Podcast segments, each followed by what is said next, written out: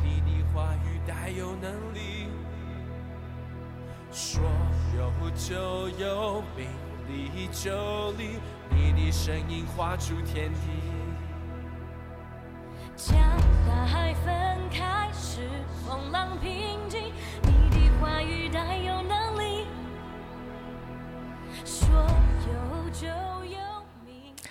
亲爱的弟兄姐妹，在这首非常有力量的诗歌里苏醒，是不是很幸福呢？我听着听着，心里就温暖起来。神是大有能力的神，一早就起来赞美他。好，今天呢，我们要来读的是诗篇第六十四篇啊、请大家记得啊、我们这样的一个频道其实是啊、一天一章真理亮光，希望大家仍然从今天的信息这个范围里面听见了神要对你说的话。神啊，我哀叹的时候，求你听我的声音，求你保护我的性命不受仇敌的惊恐，求你把我隐藏，使我脱离作恶之人的暗谋和作孽之人的扰乱。他们磨舌如刀，发出苦毒的言语，好像比准了的啊、比准了的箭，要在暗地射杀完全人。他们忽然射他，并不惧怕。他们彼此勉力设下恶计，他们商量暗杀网罗，说谁能看见？他们图谋奸恶，说我们是极力图谋的。他们个人的意念心思是深的，但神要射他们。他们忽然被箭射伤，他们必然半跌，被自己的舌头所害。凡看见他们的，都必摇头。众人都要害怕，要传扬神的工作，并且明白他的作为。一人必因耶和华欢喜，并要投靠他。凡心里正直的人都要夸口。今天啊，有一位我们儿主的校长，也是我们啊称呼他为跳跳哥的杨玉，要来给我们分享。各位大朋友、小朋友们，大家好啊！又到了我们 QT 的时间喽。那在今天诗篇六十四篇的一开头，我们可以看到作者对神祷告，哦，对神的呼求。但这边说到说，我哀叹的时候，求你听我的声音。这个哀叹就是叹气，唉。所以通常叹气的时候，应该就是很闷的时候，对吧？所以从这句话中，我们可以想象作者当时的情况应该是没有太好，因此呢，他祷告恳求上帝来保护他，他期待上帝能够尽快的搭救他，让他脱离恶人的阴谋还有搅扰。那我们来看一下这些恶人到底是如何设谋要来害作者呢？我们从第三到第六节这边可以看到，恶人们呢躲在暗处哦，透过言语的方式要来攻击作者，而且这些恶人呢还彼此勉励哦，开会讨论哦，要来设谋害他。这些恶人说的话，圣经形容好像锋利的弓箭一样，要来伤害伤害他。哦，简单来说呢，就是暗箭伤人的意思啊。这些恶人呢，不敢正面跟他来对决，却在背地里搞东搞西哦，耍一些小动作，城府非常的深。不过呢，哦，在七到十节，我们这边可以看到，虽然恶人的攻击好像很猛烈，但作者仍然相信神仍然是看顾和保护他的神。在适当的时机，神会让这些恶人因着自己说出的话反受其害，他们会自食恶果。而倚靠神的人呢，却要因着神而欢喜，胜过这些恶人。其实，诗篇作者所面临到的境况，也可能是我们生活中真实会遇见的情况。正所谓明枪易躲，暗箭难防啊！在我们职场、学校，或者是在亲朋好友关系中，难免也会遇到类似的状况。也许不知道在什么情况之下，我们不小心得罪了人，而成为了箭靶，这也是有可能的。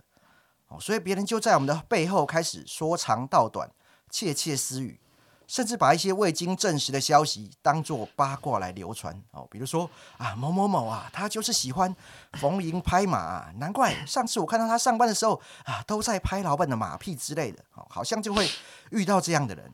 如果这正是你现在遇到的情况。透过今天的经文，上帝要来鼓励你，他都看见，他也都知道。我们不要用言语的方式来回应对方，我们只要单单来倚靠神，神必使恶人自食恶果，来为我们伸冤。当然，这样的情况也可能反转过来，不知道会不会有的时候，我们也会变成那个在别人背后讲一些五四三的人呢？哦，或者哦，在我每天生活跟别人互动对话的内容中，我有没有特别去注意到我自己说话的内容？有没有可能在不小心的情况之下，我也成为那个伤害别人的人呢？我相信，身为神儿女的我们，不会故意要去说别人的坏话来攻击别人。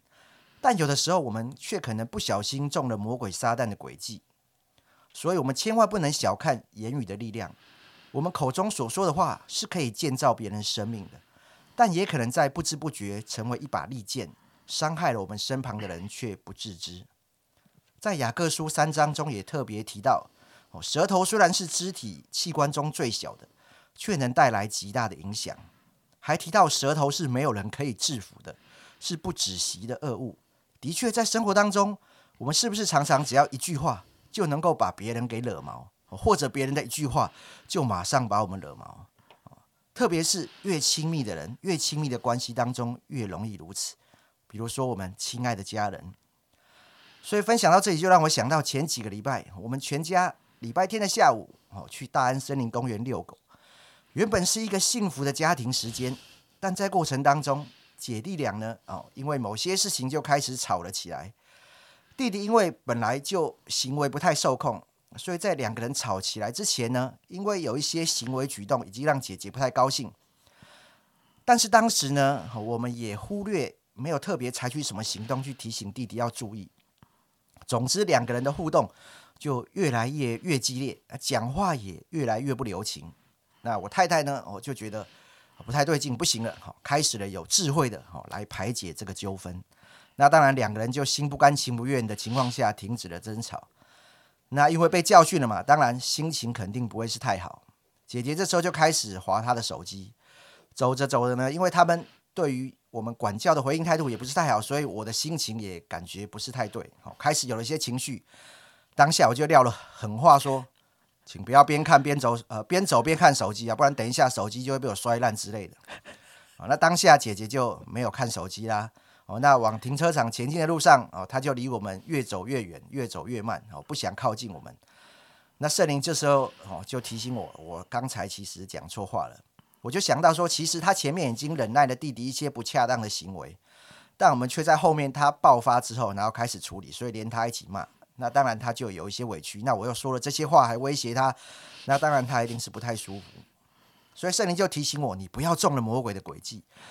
这应该是个幸福快乐的家庭时间，为什么最后会用这样的方式来收场呢？我到底要怎么来收拾这个残局？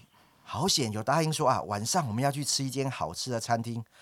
所以在开车的路上，我就祷告求圣灵帮助啊，让我等一下在餐桌上哦，可以这个跟他们道歉哦，把刚才这个。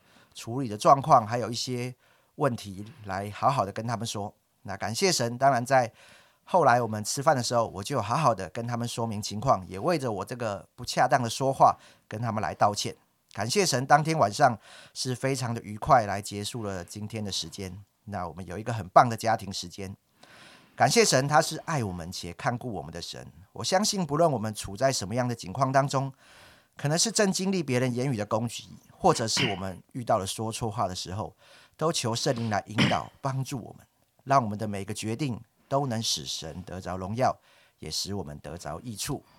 我的分享到这边，嗯，真是听得津津有味啊！我想言语，我想没有人没被言语伤害过吧？但是当我们被言语伤害的时候，你会不会想到，其实对方？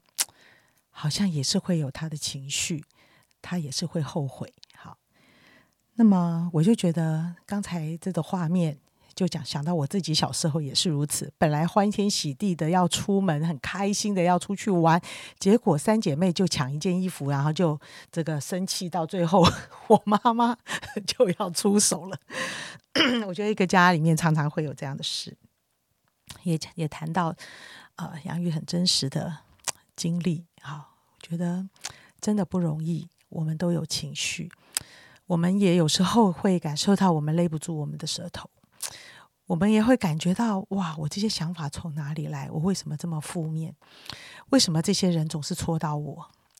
呃，所以我太在思考整篇诗篇的时候，我就在想，那大卫是怎么想的？这位作者他在这些受伤的过程中，他是怎么想的？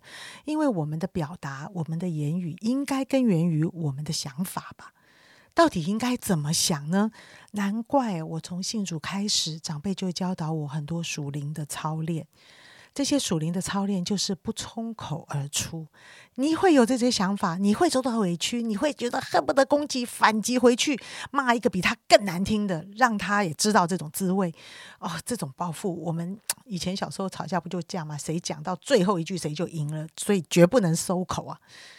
但是好像认识了神，好像整个做法、想法都不一样了。神告诉我们，谁能够先忍住，闭上你的嘴。谁就能够理解上帝的心意？谁就知道有那个包容的能力，有那个宽容的能力，能够让整个事情有一个极大的转弯，往好的地方去。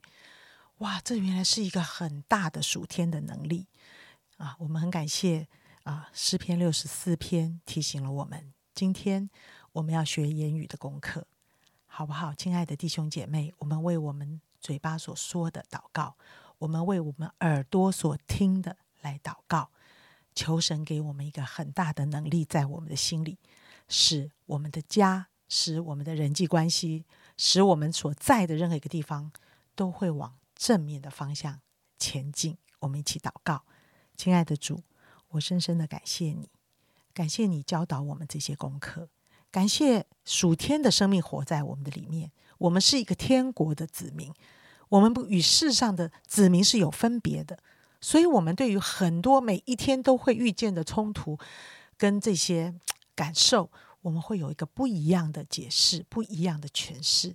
主今天求主给我一个能力，是使我的心温柔谦卑，能忍得住，以至于我们可以让整件事情往正面的方向前进。祝福的弟兄姐妹的每一个家，祝福着弟兄姐妹每一个与人互动的烦恼困境。主耶稣，你是我们的智慧，你是我们的力量。主，让我们深深的经历你带领我们。祷告奉耶稣基督的名，阿门。